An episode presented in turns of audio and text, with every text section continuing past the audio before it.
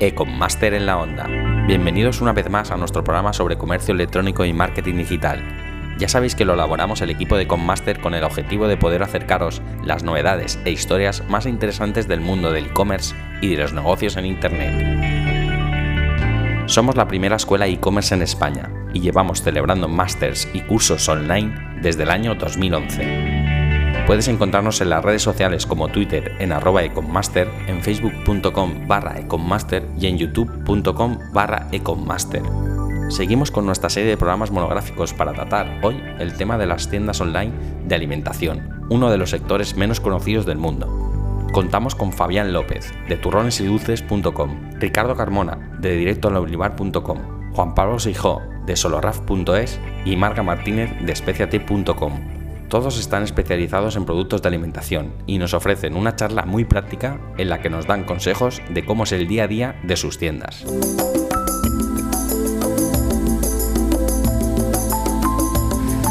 Bueno, os presento a, a Juan, Juanpi, para todos los amigos. Él tiene la tienda de soloraf.es, viene desde Almería y es un caso bastante parecido al, mío, ¿no? porque de alguna manera eh, lo complicado de la alimentación es sobre todo los temas de la, caducidad de los, elementos, de los alimentos y que también, eh, yo, lo suelo comentar, que es que en el caso del turrón, tú todo lo que fabricas tiene un valor antes de una fecha determinada y a partir de esa fecha no vale prácticamente nada, lo tienes que tirar. Es decir, es oro antes y después prácticamente no vale nada y se devalúa. Entonces, mm, claro, es un caso muy parecido al mío, pero desde otro prisma. Él vende tomate RAF, y bueno, da la casualidad que también tiene un perfil bastante parecido al mío, igual que, Ricardo, que vende aceites. Él, por ejemplo, es teleco como yo. Eh, Juanpi también vende de manera temporal. Y después tenemos el caso de Marga, que también fue alumna del máster de la segunda edición, que vende especias por Internet. Ahora que también está todo el boom de los gin tonics y demás, ella también es un caso bastante parecido porque es de Novelda y entonces al igual que en Gijón está el turrón, pues bueno, en su localidad natal está el, tema de las especias. Y sin más, yo creo que voy a dejaros con, con Juanpi, porque vamos, ya os digo que es un caso bastante curioso, que también suele ir a contrarreloj. Yo creo que os vais a fijar que nosotros nos centramos mucho también en la conversión y, y sobre todo en cuando emprendemos tenemos muy claro el tema de los costes tenemos unos costes fijos y unos costes variables. En el caso de, Juanpi, eh, digamos, bueno, lo va a comentar él, pero claro, es casi todo coste variable. Intenta, para que el negocio sea rentable, intenta eliminar los costes fijos. ¿Cómo? Pues en, lugar de tener un almacén y de hacer toda la logística ahí, directamente creo que envía desde la subasta del material. ¿no? Entonces, creo que tenemos tres casos bastante típicos, incluso divertidos, porque son bastante graciosos. Y nada, dejo paso con, Juan. Efectivamente, como ha comentado Fabián, vengo de Almería, aunque no lo parece por mi acento, pero llevo allí viviendo 13, 13 años. Eh, me dedico a la venta de, me dedico a más cosas, me dedico, eh, uno de ellas es la venta de tomate ras por internet y lo llevamos haciendo desde el 2008. Eh, concreta, bueno, en el 2008 constituimos la sociedad y la primera operación la tuvimos en enero de de 2009 que abrimos justo el día después de Reyes. Decidimos abrir después de Reyes para no tener un problema logístico antes de Reyes, que es, es una movida, todos aquellos que vendáis, vendáis online. Y nos va bien, nos va bastante bien. Estamos casi, casi ya ahí en eso de bueno, poder decir que, que podríamos vivir de esto. ¿no? Eh, los tres, los tres. Aunque, bueno, Anabel, eh, que trabaja para nosotros, cobra más que nosotros, que los socios fundadores, pero eh, nos está ayudando, prácticamente va tirando de nosotros de una manera tremenda, porque está muy bien esto de la venta online, pero esto al final es una empresa. Entonces, si no te encargas de cobrar bien y de estar encima de todo esto y de la conversión, como dice como dice Fabián, pues no tienes ni empresa, ni e-commerce, ni, ni, nada. Y eh, vendemos tomate RAF, que es un tomate caro. Supongo que sabéis que está en, en, torno a... Nosotros lo vendemos a 8 euros el kilo que es el tomate que te encuentras en una frutería gourmet de alta calidad en Madrid, en Barcelona en Bilbao a 16, 15, 16 euros. Nosotros el mismo tomate, porque además lo compramos en el mismo sitio y prácticamente es la misma partida, lo vendemos a la mitad de precio y lo enviamos en la mitad de tiempo, que es otra de las ventajas competitivas que, que ofrecemos. Y estamos aproximadamente en torno a los ya 14-15 mil kilos por temporada. Solamente vendemos de noviembre a de principios, finales de octubre, principios de noviembre hasta, hasta junio. Aunque en junio ya no estamos vendiendo eh, RAF, estamos vendiendo otro tomate que se llama jabuguito. lo del branding alimentario en Almería es así, tenemos unos nombres rarísimos. Eh, RAF, por si no lo sabéis, significa resistente al fusarium. O sea, es súper sexy el nombre. ¿no? Que no veáis cómo era el tema del SEO cuando tú ponías RAF, claro, te salía Royal Air Force por todos lados, hasta que ya...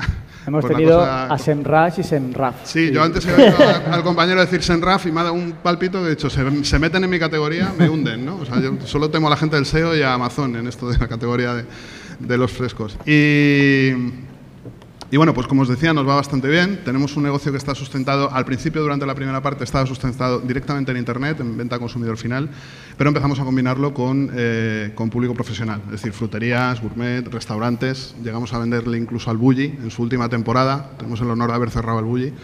Eh, no creo que nos llamen ahora que lo abran de nuevo, parece que lo van a abrir. Y, eh, vendemos dos veces por semana, que es un poco a colación de lo que estaba diciendo eh, perdón, no es que vendamos dos veces a la semana, mandamos productos dos veces a la semana, porque estos señores viven más tranquilos que yo, porque tienen unos productos perecederos, pero con, una vida mucho más larga. Este y yo vivimos atacados todo el día porque no se nos mueran las cosas en la, en, la estantería. Entonces, una de las primeras decisiones que tomamos, que fue clave, e incluso en contra un poco de lo que yo quería, pero mi socio insistía, mi socio es el que lleva el tema de la pasta y del producto, con lo cual posiblemente es el que debería estar aquí, yo soy el que llevo todos los temas de marketing e internet. Eh, él decía que no podíamos estocar es decir, no puedes estocarte de un producto si no sabes si lo vas a vender, porque ese producto, desde el momento en el que lo compras o se arranca del fruto, estás viendo cómo se muere. O sea, todos estamos comiendo productos que se están muriendo poco a poco en nuestra nevera. Lo que pasa es que vivimos en la ilusión de que, de que, están frescos, pero no es así. Bueno, si ese producto eh, eh, madura tan rápido como madura el tomate, si no lo vendes inmediatamente tienes un problema. Primero, es que pierdes el dinero de compra, o segundo, que cada vez que va pasando el tiempo lo tienes que vender más barato. Con lo cual nosotros decidimos solo comprar bajo pedido. Y entonces eh, tuvimos que educar a la gente para decirle, eh, yo sé que tú me compras un miércoles, mejor dicho, me pagas un miércoles y yo hasta el martes que viene no te voy a mandar el tomate. Y esto provocaba un problema, ¿eh? O sea, había un problema de decir, pero oiga, esto es Internet, es que yo lo pido ahora mismo y mañana lo tengo que tener aquí. No, con nosotros no, somos almerienses y trabajamos de otra forma, ¿no? Si hubiéramos sido granaíno no hubiéramos sido posiblemente tan amables al explicárselo, pero, pero lo hacíamos así. ¿Hay algún granaíno en la sala?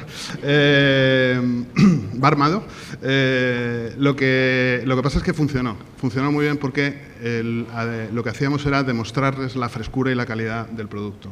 Y eso al final se ha acabado convirtiendo también en una seña. Es decir, bueno, aquí quizá lo que os estoy contando es que una, eh, en principio una debilidad, desde el punto de vista de un DAFO, lo hemos convertido precisamente en una fortaleza. Eh, estamos sirviendo ya dos días por semana, martes y jueves, está funcionando. tenemos más productos que es como esto que os decía, que el jabuguito, que es un, es un, tomate más pequeño, que es cultiva de otra variedad, que no tiene que ver con el RAF, pero que cultiva un agricultor como el RAF, con un alto índice de, de agua eh, muy salina y en condiciones de estrés eh, hídrico bastante importantes, que es lo que le da, le da el tema del RAF. ¿Qué es mejor, el RAF ¿Verde o rojo? Depende de donde tú lo quieras. Es, eh, si os digo un truco, eh, el RAF se suele vender verde porque madura al revés, madura de dentro hacia afuera. Por eso cuando ya lo veis muy rojo es cuando más barato está, pero es cuando menos sabe. ¿vale? Y luego, si, si cortáis algún día un RAF, porque hombre, yo entiendo que es un producto muy caro y que no está al alcance de todo el mundo, cosas, pero si alguna vez eh, os enfrentáis al, al, RAF, lo partís de arriba abajo y el centro se lo quitáis, porque eso es lo que primero pierde sabor y te, te amarga. Nosotros vamos a, por ejemplo, una de las cosas que vamos a hacer muy fuertes ya esta temporada es meter mucho más contenido, tal y como ha comentado eh, mi compañero de Senraf, y, eh, porque hay mucha gente que todavía no sabe y, eso que nosotros nos encargamos de intentar educarles en, el consumo, porque de esa manera pierde sabor. Si pierde sabor no tienes una experiencia tan buena, y si no tienes una experiencia tan buena no vuelves, ¿vale? Porque al final ya puedes ser muy bueno en e-commerce, pero si el producto que vendes no es bueno, olvídate. O sea, esto es e-commerce de toda la vida. Y hablando un poco de, de técnicas de captación y demás, ahora pasamos a Marga, pero por ejemplo, el pop-up vosotros utilizáis pop-up, regaláis el envío, por ejemplo, porque regalar, regalar el envío, si tú lo transmites a CPA, un coste por adquisición, tu CPA son los 6-7 euros que te cuesta el envío. Es decir, ¿lo tenéis? Yo lo tengo y funciona. A ver, nosotros desde el principio el, envío lo incluimos dentro del precio. También tenemos la suerte de que el ticket medio, el ticket medio de, de nuestro producto pues es relativamente alto. Hablamos de 70 a día de hoy. bueno, ya sabéis, el que entienda un poquito, esté un poquito al día del mundo del aceite, sabrá que este año ha subido muchísimo el precio. ¿no? Al final es la ley de la oferta a la demanda. Este año ha habido una producción, sobre todo en Jaén, que, genera la mayor producción a nivel mundial de aceite de oliva, más de 60 millones de olivos. Pues en Jaén la campaña ha sido más bien escasa, la demanda exterior ha seguido creciendo y eso ha ha hecho que por, una ley de oferta y demanda el precio en origen suba. Lo que pasa es que hasta hace prácticamente dos meses no se ha, visto repercutido en los lineales de los supermercados, porque, bueno, entre otras cosas, si entráis en directo a Olivarios, culturizáis, os bajáis la guía esta que, viene por aquí, descubrís que en la intermediación pues hay mucha especulación, como en muchos otros sectores. Entonces, la, la intermediación almacena mucho, mucho stock, para tratar de eh, independizar el origen del consumidor, ¿no? en cierto modo. Es decir, estrategias comerciales, pues como la hay en todos, los, en todos los productos, sobre todo en la agricultura. Entonces, bueno, no sé por qué estaba diciendo esto. Eh, sí, ah, exactamente. Entonces, el ticket medio, en nuestro caso, sobre todo este año que ha subido más, pues está en torno a eso, a los 70, a los 70 euros. Entonces, podemos incluir el coste del transporte eh, bueno, pues dentro de, ese ticket medio. Yo entiendo que cuando vendes productos con un ticket medio menor es mucho más difícil.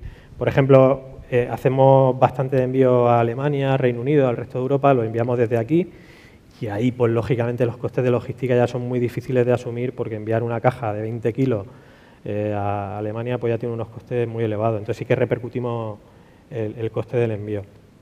pero, pero es que depende de cada negocio. Yo creo que a día de hoy el, el ideal es incluir los gastos y si no se puede, bueno, pues establecer un ticket medio de cesta para, que, para obligar al usuario, en cierto modo, a completar ese ticket medio y, bueno, pues que al final te sacan los números. Yo creo que eso funciona porque sí que, sí que al final estableces prácticamente, tú decides cuál va a ser el ticket medio de tu tienda, ¿no? porque el usuario va a hacer el esfuerzo, si tu producto, tu catálogo es interesante, va a hacer el esfuerzo para llegar a ese ticket medio. Porque sí, es cierto que, que, yo, como el usuario tiene mucha sensibilidad a los gastos de envío, no quiere pagar por no sé por qué, yo recuerdo en, vamos, hice una, una promoción, un sorteo, no sé si conocéis Totómbola, pero bueno, es el rollo este de sorteos, que compartes una papeleta, sorteé un, lote de turrones. Y dije, claro, porque la promoción creo que eran 190 euros masiva. Yo siempre lo cuento en clase y es que, claro, yo dije, bueno, lo hago, o sea, las papeletas, los retweets, los me gustas no sirven de nada, sabéis que no sirven de nada. Eso sí que lo podemos hablar si se vende en Facebook y en redes sociales o no. Pero la cuestión es que yo les pregunté simplemente, o sea, solo les hice una pregunta, que qué preferían, gastos de envío gratuitos o digamos un porcentaje de descuento. Y el 92-93% envío gratuito. Y eso yo tenía unos descuentos del 25-30% que en un pedido se podían ahorrar 40-50 euros fácilmente. ¿Qué hice? Quitar los descuentos y regalar el envío directamente. Envío gratuito, ya está. Y el usuario se siente más satisfecho a pesar de que ha pagado más. Es un poco la psicología que hablábamos antes, que es un poco absurda. Yo es que no voy a tener una respuesta muy breve, pero si tienes un margen muy bueno, y, veo que tienes un margen muy bueno, entonces eh, envío gratis. Si tienes un margen más reducido, pues al final lo que haces es decir, yo tengo, una yo tengo un mix. Si tú me compras 8, kilos, entonces sí te pongo un porter gratis. pero si me compras 3, no. Y luego también lo que pasa es que venimos heredando un problema, que no se habla nunca de esto, pero venimos heredando un problema técnico. Y es que tú no sabes el coste de envío o, eh, que le puedes aplicar a un, a un, cliente hasta que no te da la dirección. Exacto. Claro, porque si yo le voy a vender a, él que está en Jaén, pues eh, igual el porte son 3 euros. Pues si voy a Madrid, igual son 5 euros. Entonces, ah. yo te tengo que poner un precio de venta cuando tú vas a formalizar el pedido. Claro, te lo pongo sin envío.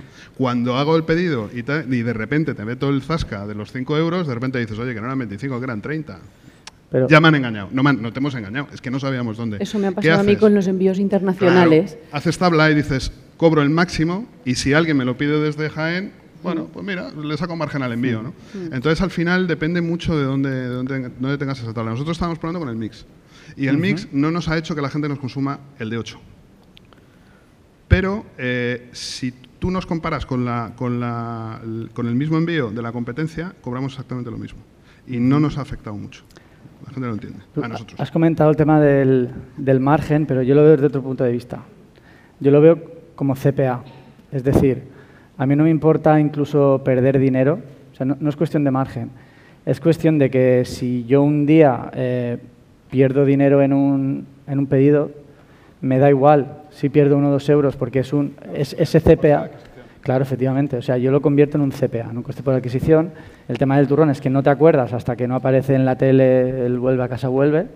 Claro, no se acuerdan de mí. Y entonces yo ya he, captado ese pedido, tengo ese email y yo al año siguiente utilizo MailChimp y técnica dentro de Magento, hago email marketing y demás para reenviar un recordatorio de que existo. Incluso lo puedes enlazar con el número de pedido, la fecha en que lo hiciste, que sí, que puede ser que hayas perdido dinero, pero ya lo tienes. Lo que se trata es de no perder dinero en el siguiente pedido y que el lifetime value sea, sea grande. Es decir, que, que los ingresos en toda la vida del consumidor, pues al fin y al cabo, aunque sea a la larga, sean una, inversión a, medio o a, largo plazo. El tema de los gastos de envío es complicado. Es complicado porque depende del sector o del producto que estás vendiendo. Yo al principio lo ofrecía, pero claro, siempre tú tienes unos gastos ahí que tienes que meter en el precio del producto, sea como sea. Pero cuando te entraba un pedido internacional, que los gastos de envío eran 40 euros, era imposible asumirlo. Entonces, mm, o lo haces con programación. Cuesta más el porte que el producto. Exacto. Que esa es la derivada graciosa sí, sí, Sí, sí, Y hay gente que pide desde fuera y se gasta más en el porte que en el producto pero es algo que tenemos que tener en cuenta. Bueno, yo eh, fundé Especiate. Especiate nació de aquí, de, de Conmaster, del Master, fue mi proyecto fin de máster. ¿Por qué especias y té? Pues principalmente por la accesibilidad que tenía el producto. Vivo en Novelda, Novelda es una ciudad de aquí de Alicante, de la provincia, y resulta que en Novelda está ubicado pues cerca del 30% o 40% de los productores y envasadores de especias de España. Dije, vale, Em, vamos a por ello. A mí Especiate me ha enseñado em, dos cosas principalmente. La primera es que si pillas un producto que empieza nuevo y con demanda a tiempo, te sale muy bien, es un gustazo venderlo online, que es lo que me pasó con las especias Gin Tonic. Tenía un buen proveedor que sacó un buen producto que luego se hizo muy famoso, que fue el, famoso estuche Gin Tonic de especias de toque especial fui de las primeras que empezó a venderlo online. ¿Qué pasó? Que al principio me vi desbordada. Mi tienda al principio empezó a vender más rápido de lo que yo esperaba. Eh, segunda cosa que me ha enseñado Especiate, que sin acciones de marketing no hay crecimiento. La tienda se queda estancada. Lo que decía Ricardo, si no le dedicas eh, tiempo, inversión y esfuerzo, mm, ni, ese ni un negocio online ni un negocio offline, no funcionan. Entonces es algo que, hay que tener en cuenta. Pero bueno, yo hoy quería hablar un poco también de cómo estaba... Hay cosas que me interesan del tema de la, alimentación, de vender alimentación online. Yo llevo dos, tres años ya oyendo que este sector va a crecer muchísimo y seguimos con unas tasas de crecimiento de un, un uno y algo. Se prevé una facturación para el 2016, según Nielsen, de un, de un 1%. Comparado con países como Francia o Reino Unido, todavía es muy pequeña. Hay mucho por hacer, pero ¿por qué no crece más rápido? ¿Por qué no, no evoluciona esto un poco más deprisa? Pues mm, no sé vosotros qué es lo, qué es lo que pensáis, pero así está el tema. Em, ¿Cómo es más o menos el comprador online de alimentación? Em, en mi opinión, eh, se dice que es un comprador que compra marcas. Es verdad, las marcas mm, yo las estoy vendiendo muy bien, es el caso de Toque Especial. Cuando tengo un proveedor que hace branding, mm, la gente viene buscándolo directamente. La cesta de la compra parece que es mayor en la, compra, de alimentación online. Hay estudios que dicen que de 30 euros pasa a 70 cuando son ventas online. Eh, un 3% hace la compra en la red, de ellos el 60% más de nueve veces al año. Tenemos Mm, se dice que también es bastante fiel el internauta al comprador online de alimentación. Y así pues hay varios segmentos, empiezan, a incorporarse eh, las nuevas generaciones, que mm, sabéis que, pues claro, todo este tema les resulta más fácil que a las otras, que a las generaciones más mayores. Eh, el reto de la logística es algo que, que hay que superar y algo que mm, yo pienso que es una pieza clave en este sector y que todavía no ha evolucionado como debería, sobre todo para los alimentos perecederos. Y bueno, vamos a esperar a ver qué pasa con Amazon Fresh, con el tema de los productos frescos. Yo he, trabajado en el sector tecnológico con Amazon, he dirigido una cuenta muy grande de Amazon en otro sector y estoy enamorada de los marketplaces y veo que ahí se pueden hacer muchas cosas. El día que Amazon entre en España, yo voy a ser la primera que voy a estar ahí intentando vender. No sé vosotros qué pensáis. ahí sí que discrepo contigo en lo de la logística. Es decir, eso de que no ha evolucionado la logística todo lo que debería, no estoy de acuerdo. Sí, ha evolucionado muchísimo. Lo que pasa es que si no tienes volumen, y eso nos pasa a todos los no que puedes asumir esos costes. Lógicamente no, no, eres lo competitivo que es Amazon, pero si Amazon hoy vendiera alimentación, tendría el mismo servicio eh, que tiene por ejemplo, Same Time Day en Madrid, en, muchos, en muchas capitales están enviando el mismo día, ¿no? O al día siguiente, como mucho, pues con alimentación haría exactamente lo mismo, porque le puede exigir a su proveedor con un contrato, con un SLA de, de cumplimiento a nivel de servicio, la entrega. Y el proveedor va a poner todos los medios para entregárselo, porque si no lo penaliza, ¿no?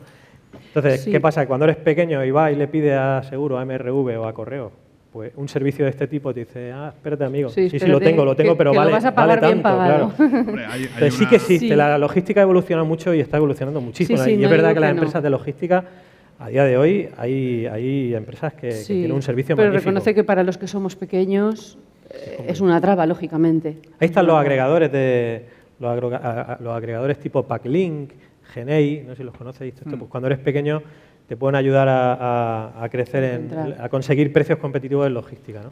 Y bueno, te ayuda también en el tema de alimentación el comprador internacional. Es el tema de las food bloggers. Eh, es una tendencia que empezó en Inglaterra y he estado leyendo, informándome sobre ello. Llevo ya varios meses leyendo cosas sobre este tema y me encanta, me encanta. Veo, le veo ahí un futuro. Veo que es un mercado, veo que es un sector que está por desarrollar en, en España. Normalmente, para que para explicaros un poco, no sé si sabéis de qué va el tema de las blogueras de estas de comida. Eh, son jóvenes, son atractivas y normalmente hablan sobre productos libres de gluten. Ellas combinan moda, belleza, salud y comida saludable, normalmente. Son reinas del social media, normalmente ponen frases inspiradoras, lo combinan con alimentación saludable y se mueven muy bien, sobre todo en redes como en Instagram, por ejemplo. Eh, destaca sobre todo la número uno, la number one, Delicious Liela. Tiene más de 540.000 seguidores en, Instagram. Esta chica lo hace realmente bien. Ahí os he puesto otras como Aliastard o Cookbook. Pero en España, ¿cómo, ¿cómo, funciona esto? Está muy por desarrollar. En España existen mogollón de, blogs de gastronomía, pero predominantemente eh, dominados por blogueros o por autores masculinos.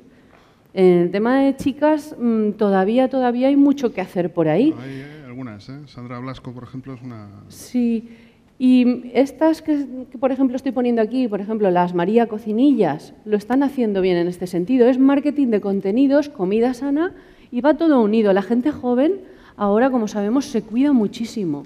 Y no solo es la moda, es también la belleza y la salud y la alimentación. Y eso está muy bien. Y veo que en, tema de inbound marketing se pueden hacer ahí muchas cosas. Me llamó la atención también esta chica, que es una catalana, que se llama Meteo Cook, que es, una, es, geógrafa y gastrónoma. Y ella eh, habla en su blog sobre eh, mm, gastronomía, pero eh, orientado a la estacionalidad también está muy bien, os invito a que lo veáis. Lo que pasa es que muchos de sus artículos pues, están en catalán y a lo mejor gente de fuera de Cataluña igual no lo entiende. Delicious Marta copia un poco la estrategia de esta inglesa de Deliciously Ella. También lo hace muy bien. Esta chica creo que es una de las que más seguidoras tiene en Instagram en España. Y, bueno, y Carolina Ferrer. Yo creo que es un... Os invito a, a investigar sobre este tema quien esté interesado en temas de alimentación, porque aquí hay mucho por desarrollar todavía y, y nos puede ayudar bastante en nuestras estrategias de e-commerce, creo yo. No sé vosotros qué pensáis. Estoy de acuerdo contigo en, investigar por aquí, pero tengo discrepo, ¿eh? solamente en una cosilla, porque yo, por ejemplo, creo que esto es una burbuja que ya, ya está, o sea, es decir, que ya, ya están en marcha. Creo que el acceso a ellas cada vez es más complicado, porque ha pasado en todos los estamentos de, los, de los, influencers, bloggers y tal. Entonces ya es como, tú mándamelo, antes era tú mándamelo, si está bueno escribo, ahora ya es, aquí tienes mis tarifas y mm, no sé qué. Yo creo que ahora mismo el punto, y lo digo, lo digo a veces y me dicen dónde vas, está en, las, en el unboxing, señoras que hacen unboxing. No sé si lo habéis visto o lo seguís el fenómeno. Es, eh, no es esto, no es fondos blancos, pelos perfectos y, y, y, estoy, guapas y, estoy comiendo una hoja de lechuga sin gluten. La lechuga no tiene gluten, eh, eh, ¿sabes? Y tal, pero tampoco es el extremo de, las señoras haciendo el unboxing del Mercadona, que tiene su punto, pero sí un término medio. Es, eh, yo, yo, por ejemplo, sí me ha pasado una cosa que es, yo prácticamente toda la semana recibo cinco cinco mensajes o seis o siete de tengo un blog de cocina, eh, mándame productos y hablamos. Y sí, a mí me pasa frecuentemente. en el blog y, está en Comic Sans, ¿no? Esa es la primera que dices tú. sí. Pero luego miras seguidores tres y dices, bueno, todo el mundo se ha abierto un blog de cocina, es el, Masterchef, está haciendo también mucho daño, ¿no? Eh, está trayendo cosas buenísimas, pero mucho daño. Y, al final... Eh, yo me estoy dando cuenta de que son movimientos que te pueden traer eh, transitorios, es decir, que si enganchas con ellos en un fenómeno te traen un, pico, pero que al final en el tiempo se acaban, se acaban, eh, acaban desapareciendo muy rápido y no te dejan no sé cómo explicártelo, un, recorrido de marketing que puedes aprovechar durante, durante mucho rato. y luego estamos todos pegándonos por la, misma, por la misma gente. Sí. Y al final dices, bueno, es, es, como todo. Ten en cuenta que pasa con productos de marcas. Todos los productos tienen una fase de crecimiento y luego una de caída. En esto es como todo. Hay que aprovechar el momento e intentar ver, pues, como tú sabes, las tendencias por dónde van. Mm. Yo en el tema de las especias gin tonic, digamos que ya ha llegado casi a su madurez. Ha llegado al tope que tenía que llegar y no creo que siga creciendo. Entonces, pues vamos, es ir considerando todas las tendencias y novedades que van saliendo en el mercado. A día de hoy el verdadero problema de un e-commerce de alimentación es conseguir el volumen de tráfico, que exista esa demanda online suficiente para que te haga el negocio rentable.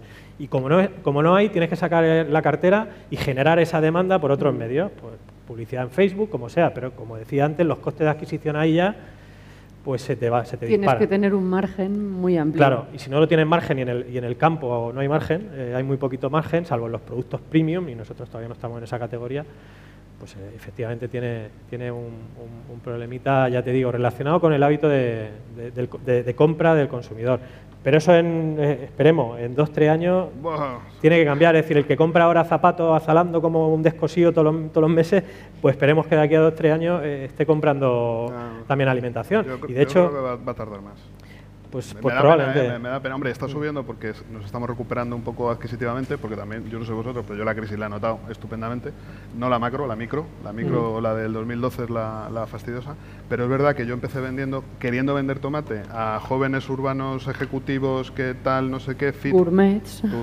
la chica que ha puesto y al final hablo, hablo con ella, es, principalmente son señoras, eh, mujeres, a partir de los 50, eh, preocupadas por lo que comen, la calidad de lo que comen, eh, menos preocupadas quizá por Zalando, pero más por, lo, por la calidad de lo que comen. Madrid-Barcelona, cornisa, cornisa cantábrica. Y a partir de ahí, y de hecho, siempre lo digo como ejemplo, a nosotros nos puedes pagar con Visa y con PayPal.